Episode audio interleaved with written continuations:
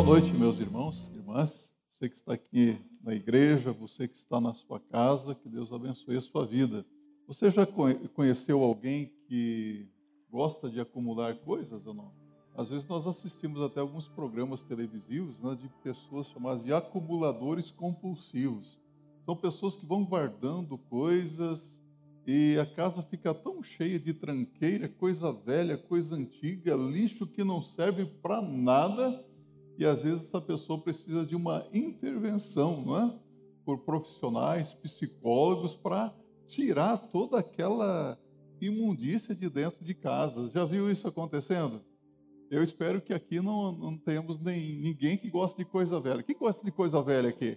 De coisa antiga? Ah, tem gente que gosta de coisa antiga, né? E, e quem uh, tem algumas coisas raras, não é? Tem gente que gosta de jipe velho, não é? Carro velho, né? Não é verdade? Móvel velho. E tem algumas coisas são raridades e devem ser reconhecido o seu valor. Mas tem coisas, meus irmãos, que não servem para nada, não é? tem gente que se apega a coisa velha e Jesus nos faz uma proposta de coisas novas. Nosso Deus é um Deus de coisas novas, de um novo tempo. Jesus veio trazer um novo governo, não é? O reino de Deus é um reino diferente, é um reino de paz, de alegria, um reino cheio de novidades. Então nós vamos ver que Jesus nos fala sobre um novo tempo hoje Quero convidar você a abrir a sua Bíblia em Mateus capítulo 9, versos 14 a 17. Você pode se colocar em pé com a sua Bíblia aberta, isso mesmo, Mateus 9, 14 a 17. Encontrou? Diga amém. Então vieram a ele os discípulos de João, dizendo: Por que jejuamos nós e os fariseus muitas vezes, e os teus discípulos não jejuam? E disse-lhes Jesus: Podem, porventura, andar tristes os filhos das bodas, enquanto o esposo está com eles? Dias, porém, virão em que lhes será tirado o esposo, e então jejuarão. Ninguém deita remendo de pano novo em roupa velha, porque semelhante remendo rompe a roupa e faz-se maior a rotura. Nem se deita vinho novo em odres velhos, aliás, rompem-se os odres, e entorna-se o vinho e os odres estragam-se, mas deita-se vinho novo em odres novos, e assim ambos se conservam. Vamos orar? Pai bendito, muito obrigado porque nós estamos na tua casa, nós estamos na tua presença, nós estamos com a tua palavra em nossas mãos e nós contamos com a direção do teu Espírito Santo para falar conosco nesta noite. Então nós suplicamos, aplique esta palavra a nossa vida cristã, para que possamos estar correspondendo às expectativas que o Senhor tem para os seus seguidores. Pois oramos em nome de Jesus. Amém. Amém. Podem se assentar, meus irmãos. Esta passagem bíblica fala-nos sobre o encontro dos discípulos de Jesus com os discípulos de João Batista. E esses discípulos de João Batista procuram Jesus para fazer-lhe uma pergunta. Na verdade, eles estavam fazendo uma acusação a Jesus. Por que jejuamos nós e os teus discípulos não jejuam? Até parece que eles estavam com dor de cotovelo, né? Já ouviu falar de gente que tem dor de cotovelo?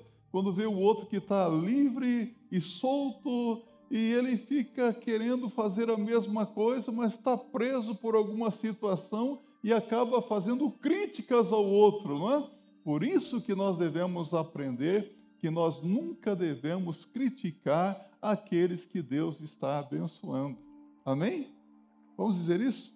Nunca devemos criticar aqueles que Deus está abençoando. Às vezes nós olhamos para irmãos que estão sendo abençoados, amém, glória a Deus por isso. A tua bênção enche o meu coração de alegria, né?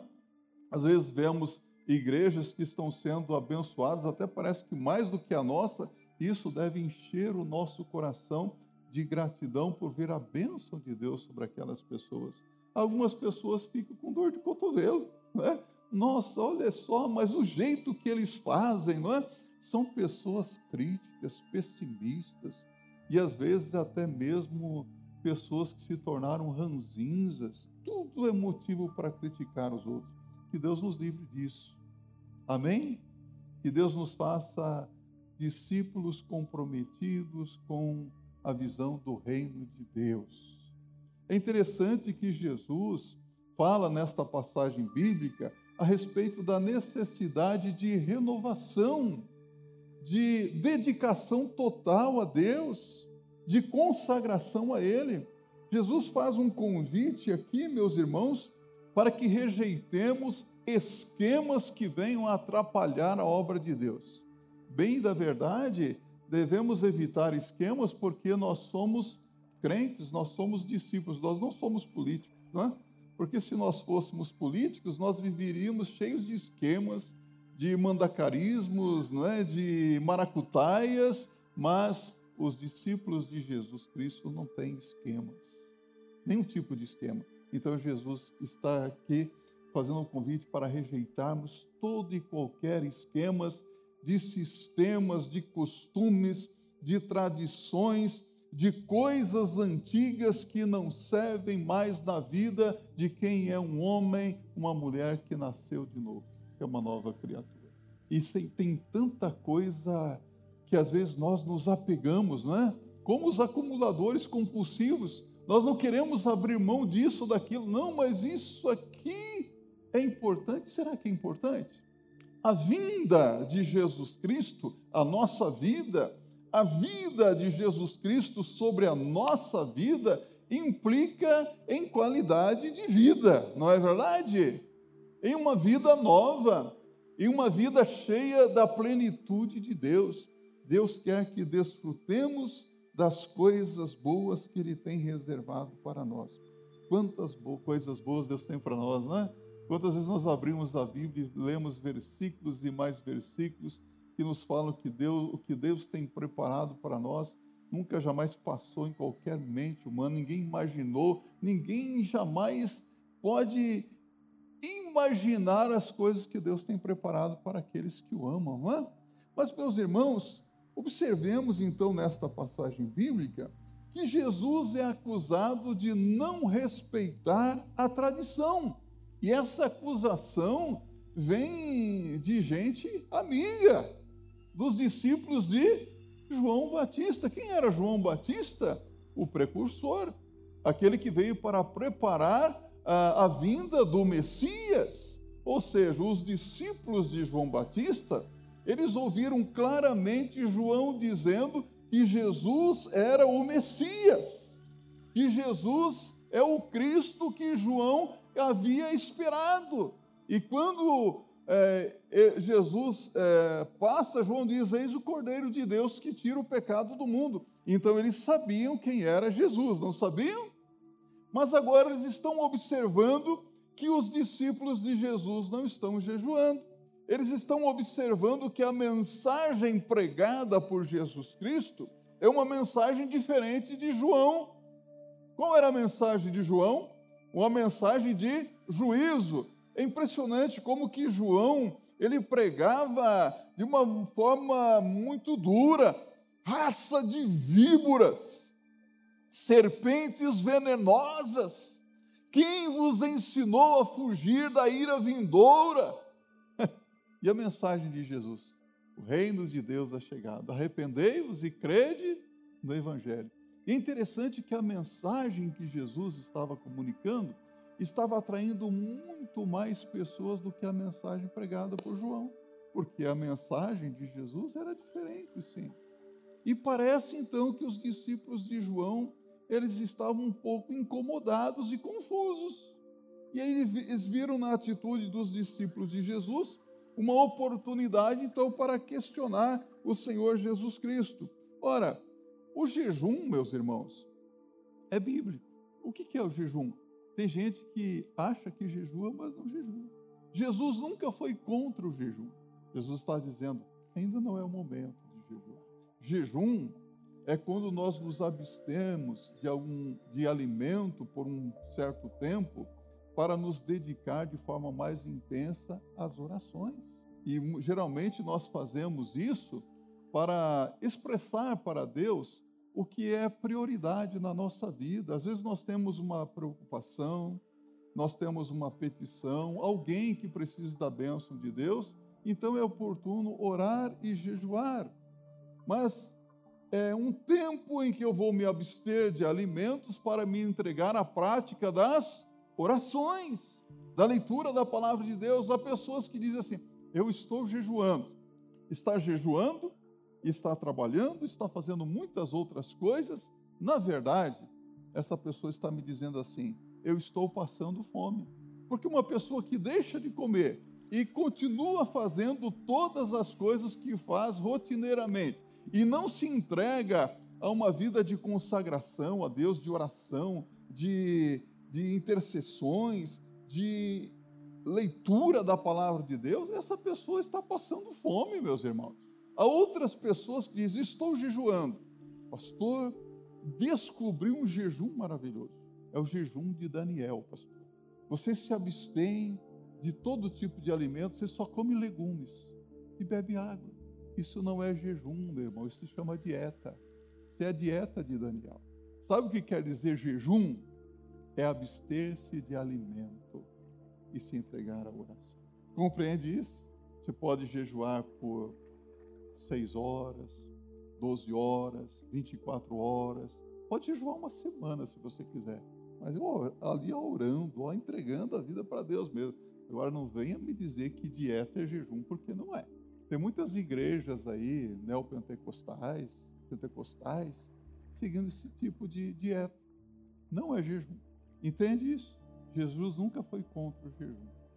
Mas é interessante aqui que o tradicionalismo elevou o jejum a um grau de ostentação na época de Jesus. Ora, não era necessário jejuar duas vezes por semana, mas os, os, os fariseus jejuavam duas vezes por semana para se mostrarem muito mais espirituais do que os outros. Não era isso que a lei ordenava. O jejum era para ser praticado no dia da expiação, das festas solenes, não é? E era um momento de busca intensa a Deus, de consagração ao Senhor.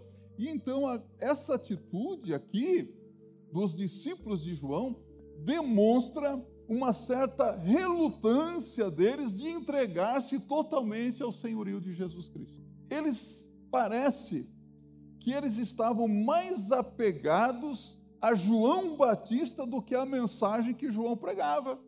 Porque João apontava Jesus, não era isso? Mas eles estavam questionando Jesus. Era mais ou menos achar uma desculpa para não seguir o que ele está ensinando. Percebem isso aqui? Há muitas pessoas assim, não é? Que procuram encontrar uma coisinha ou outra para não fazer a vontade de Deus, não é? Então, meus irmãos, João mesmo dissera em João 3, verso 28 a 30, ele disse: convém que ele cresça e que eu diminua. Parece que os discípulos não haviam entendido essa palavra de João. Ressentimento pela liberdade que os outros possuem pode trazer prejuízo, angústia e amargura ao nosso coração. Você já se declarou uma pessoa livre em Cristo Jesus? Você é livre? Você já foi liberto? Liberta por Jesus? João 8,32, Jesus diz: E conhecereis a verdade, e a verdade vos libertará. Nós somos livres, livres para seguir e servir ao Senhor Jesus Cristo. Então, o cumprimento de rituais e leis eram considerados como diretrizes que tinham que ser seguidas literalmente. E os discípulos de João, ao ver os de Jesus consideravam que os discípulos de Jesus estavam se descuidando de algo muito importante, que era o jejum. Enquanto eles estavam jejuando, o que é que os discípulos de Jesus estavam fazendo? Festa. Eles estavam festejando. Eles estavam contentes, alegres. Parece que a alegria de uns incomoda outros, não é verdade? Meus irmãos, a presença de Jesus Cristo traz alegria. A presença de Jesus Cristo conosco é motivo de festa.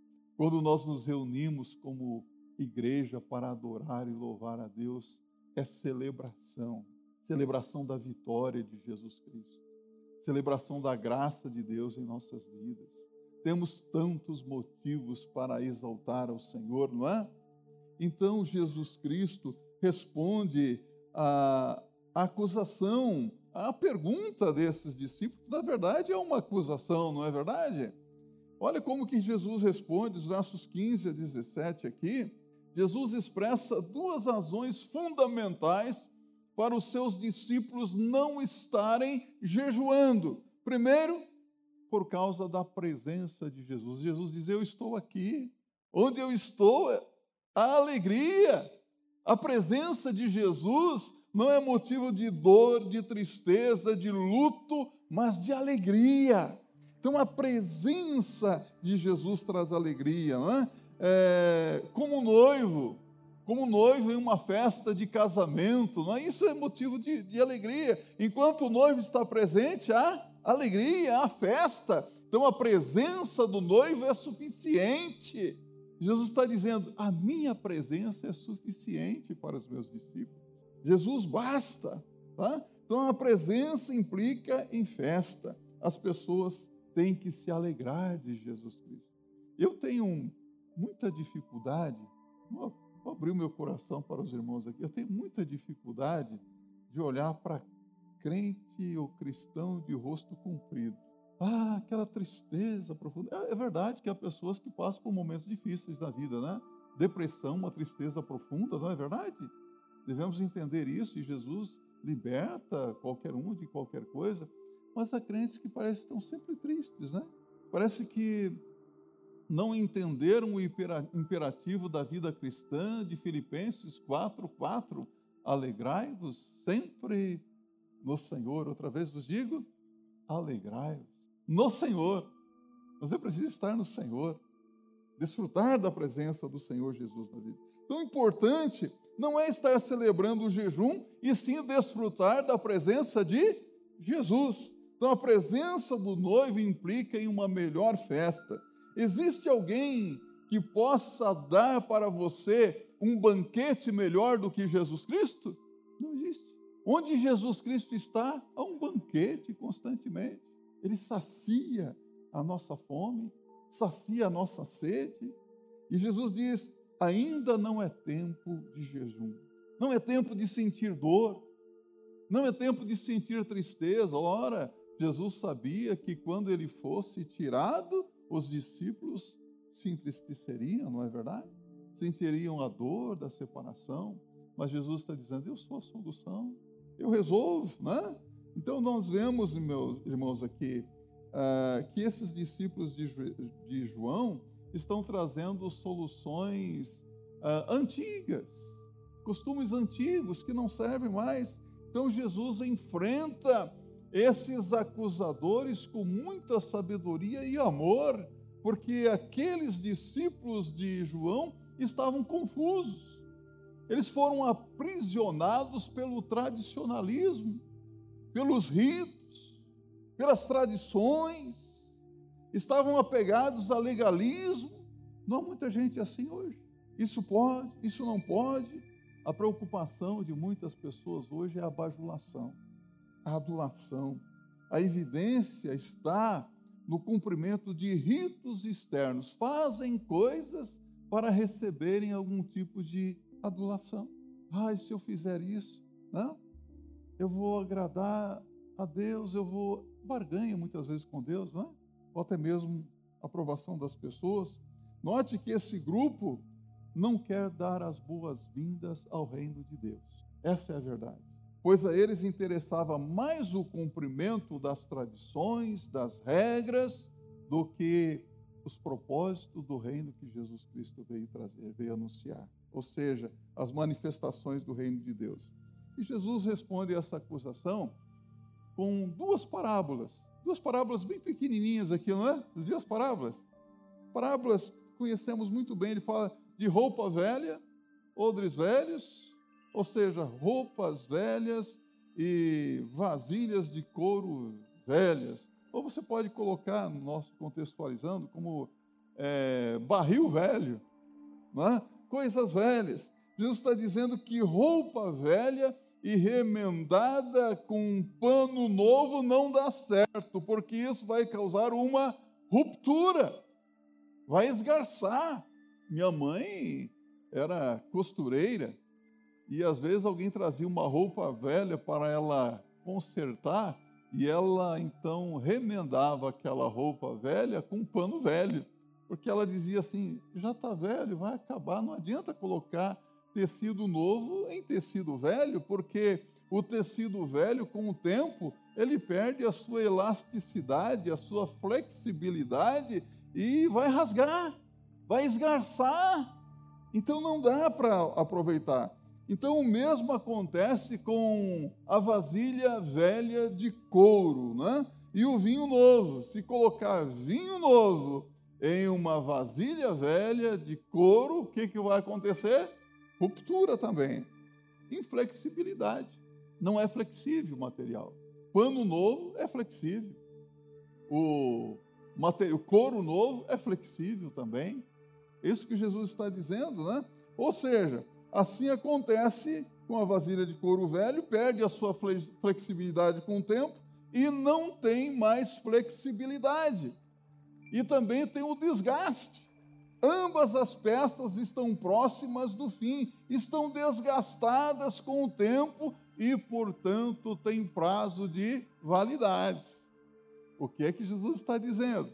Essas práticas, esses ritos, essas tradições, essas regras, esses costumes de vocês não são flexíveis, estão desgastados, não servem mais. Sabe o que, que serve? A lei. A lei é boa, Jesus está dizendo que a lei nunca perde a sua validade, nunca perde também a, a sua vitalidade. A palavra de Deus não muda. Para que, que serve a lei? Para evidenciar o pecado. É como o vinho novo, o pano novo, não perde a vitalidade. Ensina que a, a tradição, vamos colocar a tradição, mas o tradicionalismo impede o desenvolvimento normal e a maturidade.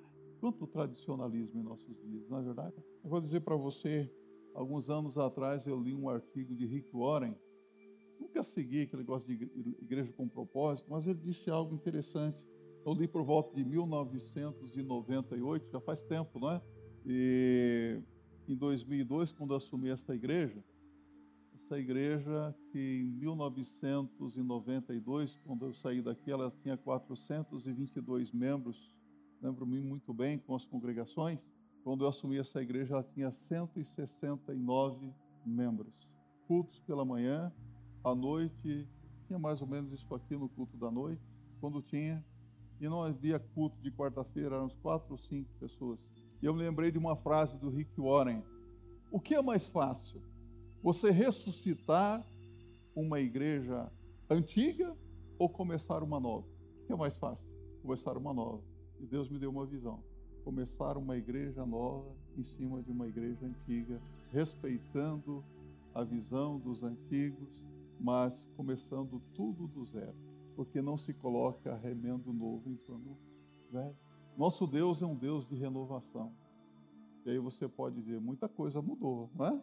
Muita coisa nova surgiu, mas sempre com respeito às coisas do passado. Você percebe que Jesus respeita?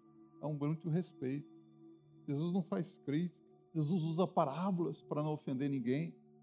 Então, quando se coloca o pano novo e o vinho novo no lugar adequado, se produz o que? Dinamismo. Dinamismo. Tanto o pano novo como o vinho novo são dinâmicos, pois eles são transformadores e passam ah, um, de um estado para o outro. Muda-se as coisas, há mudanças. Há pessoas que não gostam de mudança. Não vou falar de Gabriela, eu nasci assim, eu vivi assim, vou ser sempre assim. Mas mudanças são necessárias, meus irmãos. Ninguém gosta de mudanças, tem medo de mudanças, mas espera-se também que a liderança imprima mudanças. É impressionante isso, não é? Mas nós temos medo de mudanças. Jesus está dizendo aqui que coisa nova traz diversidade. Nesse caso, o novo e o velho são difíceis de coexistirem juntos. Tem que ser tudo novo. O novo é tão diferente, tanto que é difícil que possam estar juntos. Novo e velho não dá certo. Até mesmo tem conflitos de geração, né? O, os mais antigos com essa geração nova. Meu Deus do céu, como é difícil de entender essa chamada geração milênio aí, não é? E outras coisas. Meu Deus, o que, que é isso? A mente da gente fica meio que bagunçada. Então, Jesus utiliza essas duas figuras da vida para explicar que é impossível que as velhas tradições humanas possam dar vida nova. Tradição não dá vida nova. A resposta de Jesus aqui é categórica. A presença de Jesus é que traz novidade. A presença de Jesus é que traz transformação. A presença de Jesus é que traz renovação espiritual. É a presença de Jesus que pode produzir alegria e não luto e não dor. Mas Jesus, ele chega como um rei. E quando o rei dos reis chega, ele traz coisas novas e impactantes. Porque ele é Senhor, todas as coisas são feitas novas, tanto tradições como práticas religiosas não podem impedir a nova vida que Jesus traz. Você compreende isso? Pastor, você não é tradicional? Eu sou. Eu sou um pastor batista tradicional. Escola bíblica dominical. É tradição, não é? Tantas tradições boas que nós temos, mas nós não podemos ficar presos a costumes, porque tradição, tradição legalismo e outras coisas mais não trazem mudança de vida. Às vezes a pessoa fica engessada dentro de um molde achando que isso é ser crente, quando na verdade não é. Você pode ver, isso é muito comum no, no meio dos nossos irmãos pentecostais, usos e costumes. Não pode cortar o cabelo, não pode depilar a perna, não pode usar maquiagem. Hoje já está mais leve esse negócio. Como se isso fosse ser um crente. E nós sabemos o que é ser crente. Confunde-se muitas vezes doutrina com disciplina da igreja local, com legalismos que nada tem a ver com a palavra de Deus. Então, meus irmãos, como que nós podemos aplicar esse ensinamento de Jesus às nossas vidas? Primeiro, nas nossas experiências. Hoje em dia, nós nos deparamos com muitos religiosos que são muito parecidos com os discípulos de João Batista. Eles ficam olhando o exemplo daquele de outras pessoas que não seguem a Jesus e falando: "Olha, esse é um exemplo bom para nós seguirmos". Nós nos deparamos com pessoas religiosas que são parecidas com os discípulos de João Batista, porque elas gostam de medir os outros a sensibilidade espiritual, a maturidade espiritual dos outros através de regras, de costumes, de tradições. Nós não podemos medir a espiritualidade de ninguém, não é verdade? O grau de espiritualidade de um e de outro, ah, eu jejuo. Você jejua? Ah, eu, tem gente que nunca jejuou na vida. Vou perguntar, alguém aqui já jejuou? Amém. Tem gente que não levantou a mão, que eu vi que você não vai olhar para trás para ver. Mas isso não torna a pessoa menor e isso não me torna melhor do que ninguém também. Jesus foi contra o jejum, Jesus está dizendo: não é tempo de jejuar, mas tem tempo para jejuar. Lá na frente, Jesus disse: esta casta de demônios não sai senão com jejum e oração. Olha, Jesus, Jesus jejuava, Jesus orava e orava muito. Esta palavra de Jesus deve ser aplicada então às nossas experiências. O que o Senhor busca de nós é uma contrição do coração, quebrantamento, arrependimento, uma vida de piedade, não de aparência de santidade. Não precisamos disso. Se aplica a nossa, às vezes, segurança estrutural, este grupo aqui assegura o seu funcionamento por meio de estruturas, formas, e algumas às vezes são legalismo. O funcionamento das suas identidades se baseia no cumprimento de regras. Mas o que me identifica como discípulo é cumprir essa regra. Você já percebeu que nós, como batistas, gostamos muito de estruturas, não é verdade? estamos tudo bem quadradinho, bem estruturadinho. Ah, nós nos orgulhamos da nossa estrutura denominacional, Aliança Batista Mundial, convenções batistas é, das nações, Convenção Batista Brasileira, Convenção Batista Estadual, Associação Centro, Associação Sudoeste, Associação. Mas que estrutura linda! Parece que adoramos a estrutura, mas Jesus está dizendo: a estrutura não produz nova vida. A estrutura pode ser muito bonita, mas ela não dirige a vida do espírito. A estrutura não traz plenitude com Deus, plenitude espiritual. Compreende isso? Tudo isso é importante e necessário, mas o mais importante do que a estrutura, meus irmãos, é o azeite, não é? Ou, às vezes você tem uma, uma, um maquinário aí, um potente lá, um motor V6, né? mas se não tiver o óleo, não serve para nada. Azeite do Espírito. Às vezes, nós vemos pessoas que valorizam tanto também a instituição. Ora, as instituições são importantes, mas há pessoas que acham que a instituição é que deve ser valorizada. O que, que eu aprendo com Jesus aqui? Jesus valoriza a pessoa. A pessoa é mais importante do que qualquer instituição que existe. Compreende isso? Nenhuma instituição é superior às pessoas.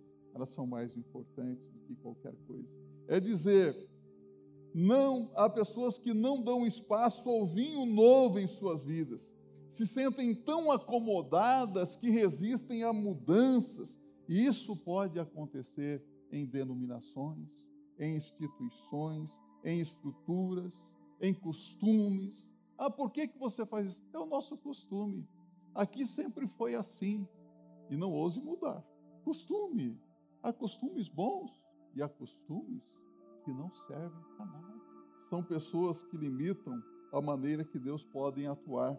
Possuem certos padrões de conhecimentos e dizem: Deus atua assim, limitam o agir de Deus. Será que é assim que funciona mesmo? Não combinei nada, não, não escolhi nenhum hino hoje, não é, pastor Rafael? Qual o hino, o primeiro hino que nós cantamos aqui? Ebenezer, o hino? Ebenezer, ponte és tu de toda a bênção. E é o momento que nós cantamos, dons de Deus que nunca cessam, quero em alto som louvar. O que, que você cantou aqui nessa noite? que os dons de Deus nunca cessam. Deus é soberano e ele concede dons, talentos, habilidades a quem ele quer e no tempo que ele quer. Nós não podemos limitar o agir de Deus. Deus é soberano em todas as coisas. É o que nos ensina a palavra de Jesus. Jesus, com o reino, vem trazer boas coisas novas. Então, o Senhor quer nos dar coisas melhores e maiores do que as que nós temos. A questão é que muitos cristãos se sentem satisfeitos com pouca coisa. Tem gente que é assim, ah, eu sou minimalista mesmo, eu só preciso de um pouquinho, pouca coisa. Você quer pouca coisa, sabendo que Deus tem muito mais para te dar. Quanta coisa boa que Deus tem para nós. Então, quando abrimos espaço ao vinho novo, nós vamos permitir que o fluxo da relação com o Senhor inunde a nossa vida. O que é mais importante? A nossa relação com o Senhor, a nossa comunhão com o Senhor. Os discípulos ali estavam desfrutando da presença de Jesus. Que bom estar na presença de Jesus, não é? Não vamos nos tornar pessoas legalistas, não vamos nos tornar pessoas presas a tradições, a regras e a costumes. Como eu costumo dizer, eu vou dizer, nesta igreja pode tudo, menos quebrar a doutrina e negociar os princípios da palavra de Deus. Só para você saber uma coisa, o pastor Rodrigo, muitas pessoas têm vindo para a nossa igreja ultimamente, e essa semana várias pessoas procuraram, pastor, eu quero me tornar membro da igreja. Eu falei, amém, seja muito bem-vindo, em nome de Jesus. E eu entrego uma folha de censo e falo, oh, esse mês não vai ter assembleia para recebimento de membros, mas lá em outubro, novembro teremos. Enquanto isso, conheça a igreja e deixe a igreja te conhecer e eu quero conhecer também você. Mas eu vou dizer, a nossa igreja funciona assim, assim, assado. Ah, mas o pastor da igreja tal. Eu falei, o pastor de lá, daqui talvez seja um pouquinho pior do que o pastor de lá. E aqui não tem um, tem vários. Tem, cada um tem uma personalidade, um temperamento e um jeito de ser. Mas aqui nós queremos servir a Jesus. Uma pessoa, pastor, na minha igreja eu dançava, posso dançar aqui? Falei, aqui é o seguinte: quem sabe canta, quem não sabe dança. Ou seja, mas eu tenho um ministério de dança lá. Respeitamos, mas nós não somos legalistas. Ministério de dança. Por exemplo, dança. Eu perguntei para essa pessoa essa semana: você recebeu, já nasceu com esse dom de dança? Não, eu aprendi, fiz até artes. Legal. Dom de Deus você não aprende, você recebe. Então, se é dom, vem usar. Eita, pastorzinho chato, né? Até parece, eu estou parecendo desses discípulos de, de João Batista. Não, meus irmãos. Olha para a Bíblia. Nós não temos a Bíblia como regra de fé e prática. Nós não somos eh, legalistas. O que nós queremos é fazer a vontade de Deus como ela está. Temos liberdade para adorar, seguir, servir ao Senhor Jesus Cristo. Se for para fazer como a Bíblia diz, então, quem dançar tem que dançar nu. Na, da vida eu sou nu. E pode dizer outras coisas mais. Sabia que as moças para dançar tinham que ser virgens? Você vai sair perguntando quem é virgem? Vai? Aí seria legalismo, né? Então, meus irmãos, vamos buscar fazer a vontade de Deus, mas com alegria no nosso coração. Vamos buscar as melhores coisas para a glória de Deus. Amém?